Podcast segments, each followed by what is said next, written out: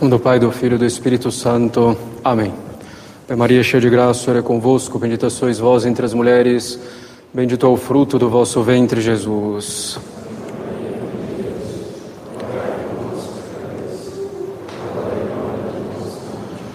Podem sentar-se. Alguns breves avisos. Então, evidentemente, essa missa do Galo já vale como preceito para o dia 25, dia do Natal, já que estamos no dia do Natal. Claro que se alguém é obrigado à Santa Missa, quer dizer, já com uso da razão, dormisse durante uma parte notável ou longa dessa missa, teria que assistir outra. Lembramos também que amanhã, dia 25, dia do Natal, é sexta-feira, evidentemente não obriga a abstinência de carne das sextas-feiras no dia de amanhã. Então, caros católicos, algumas breves palavras nessa festa importantíssima do Natal de nosso Senhor Jesus Cristo. Percorremos um certo itinerário durante esse tempo do Advento. Tratamos lá no primeiro domingo do Advento do espírito sobrenatural que devemos ter por oposição ao espírito humano. Ver as coisas a partir das nossas inclinações advindas das feridas do pecado original, sobretudo.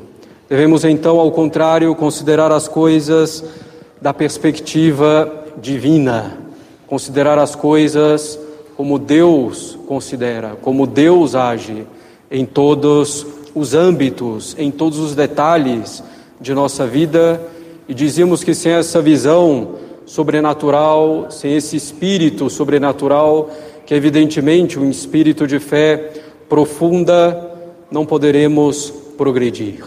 E hoje, o nascimento de nosso Senhor Jesus Cristo, o Natal de nosso Senhor Jesus Cristo, é o acontecimento sobrenatural por excelência é a união da natureza divina com a natureza humana na pessoa divina. Como sabemos, em nosso Senhor Jesus Cristo, temos uma só pessoa, a pessoa divina, e duas naturezas unidas, a natureza humana e a natureza divina. Sem esse espírito sobrenatural, sem esse espírito de fé, vemos simplesmente uma criança nascendo esquecida do mundo num presépio. Sem esse espírito sobrenatural, vemos simplesmente na Santa Missa um pedaço de pão e um cálice com vinho, e não vemos então o corpo, o sangue, a alma e a divindade de nosso Senhor Jesus Cristo. Não vemos no presépio o Deus que governa, que criou e que governa todas as coisas. Seu espírito sobrenatural não podemos entender como Deus age na nossa vida. Vimos em seguida como devemos, com esse espírito sobrenatural, buscar a conformidade com a vontade de Deus em todas as coisas. E mais do que a conformidade, devemos buscar a uniformidade com a vontade de Deus. Isso não se faz, evidentemente, da noite para o dia, e não é isso que Deus nos pede, mas é um trabalho para a vida inteira. Como diz São Francisco de Sales, a perfeição não se encontra no início, mas no fim. É isso que nós devemos então buscar a cada dia, a conformidade, ou melhor ainda, a uniformidade com a vontade de Deus em todas as coisas, sobretudo nas situações adversas da vida. Em seguida, vimos como um meio excelente de nos conformarmos à vontade de Deus e assim amá-lo é buscar praticar o espírito dos conselhos evangélicos. O espírito do conselho de pobreza, desapegados de tudo, utilizando das coisas desse mundo como se não a tivéssemos, utilizando-as na medida em que nos unem a Deus. Vimos também, claro, que devemos praticar o espírito do conselho de castidade, pureza tão necessária para que possamos ver a Deus. Bem-aventurados os puros, porque verão a Deus. E é precisamente isso, então, que devemos buscar essa pureza com relação à castidade, a impureza que condena tantas almas, infelizmente, e sobretudo na nossa sociedade atual, tão voltada para isso. Temos então bastante vigilância e delicadeza de consciência com relação a isso, para não cairmos nessa cilada tremenda do inimigo e da nossa própria carne. Vimos em seguida que devemos praticar o espírito do conselho evangélico de obediência. E como devemos obedecer a Deus, e para obedecer a Deus é preciso, claro, o que é mais difícil, mas ao mesmo tempo mais perfeito, obedecer àquelas autoridades que Deus colocou em nossa vida.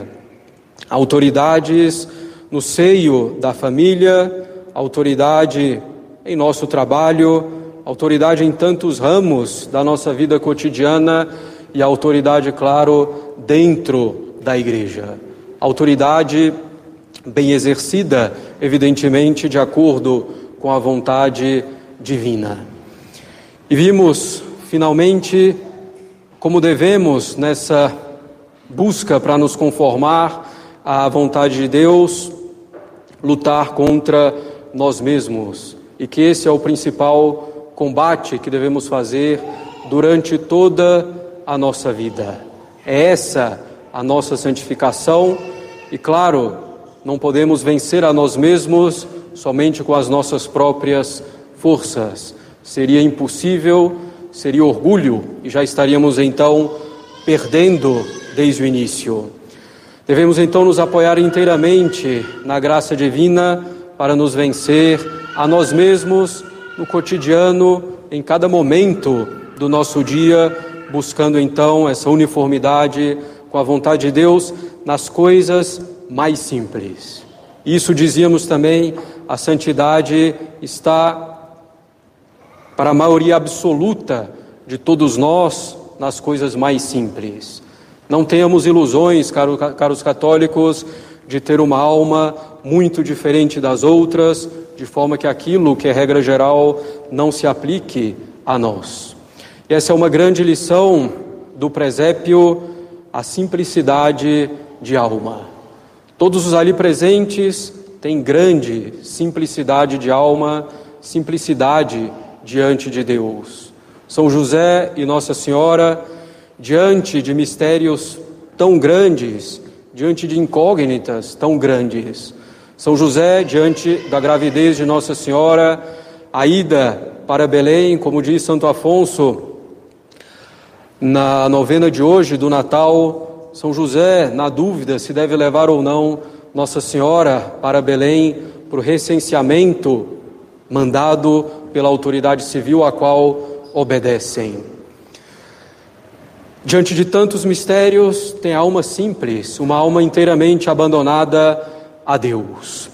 Tem também a alma simples os anjos, que são seres simples mais do que nós, porque são puro espírito, vêm a Deus face a face e na simplicidade submeteram-se a Deus e perseveraram na graça e alcançaram a glória ao contrário do demônio e de seus asseclas, os anjos caídos. Simplicidade então desses anjos e simplicidade também no cumprimento da vontade de Deus dos pastores, que estão ali naquela noite cumprindo cotidianamente ou mais um dia simplesmente o seu dever de Estado, cuidando do rebanho, vigiando, fazendo esforço para vencerem a si mesmos. E eis então que nessa simplicidade recebem, em primeiro lugar, a boa nova do nascimento de nosso Senhor Jesus Cristo. Devemos então, caros católicos, nós tirar desse Natal, sobretudo nesse ano tão complexo, diante de questões às vezes tão complexas em que nós pretendemos resolver tudo e cada detalhe e saber de tudo o que ocorre, qual a intenção, qual a origem, para onde vai. Nesse ano tão complexo, devemos em particular procurar essa simplicidade de alma diante de Deus, fazendo aquilo que devemos fazer e que sabemos que devemos fazer com toda certeza, é buscar a nossa santificação no dia a dia. Buscar esse espírito sobrenatural, a prática dos conselhos evangélicos, buscar vencer a nós mesmos no cotidiano e finalmente chegar então, pouco a pouco, mas firmemente nessa uniformidade com a vontade de Deus. Uniformidade então, caros católicos, com a vontade de Deus, pela simplicidade de alma diante dele, é a graça que devemos pedir nessa missa de hoje. Em nome do Pai, do Filho e do Espírito Santo. Amém.